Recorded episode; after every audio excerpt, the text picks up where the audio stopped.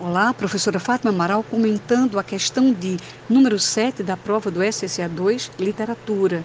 Essa questão diz respeito às gerações românticas e ele pediu que é básico de cada geração. A primeira geração nacionalista ou indianista, aí aparece o índio guerreiro e valente.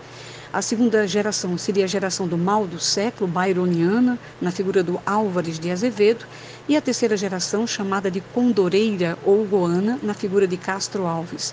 Então, a resposta para essa questão diz respeito ao índio guerreiro, valente e nobre da primeira geração, a geração de Gonçalves Dias. Então, o gabarito seria letra C.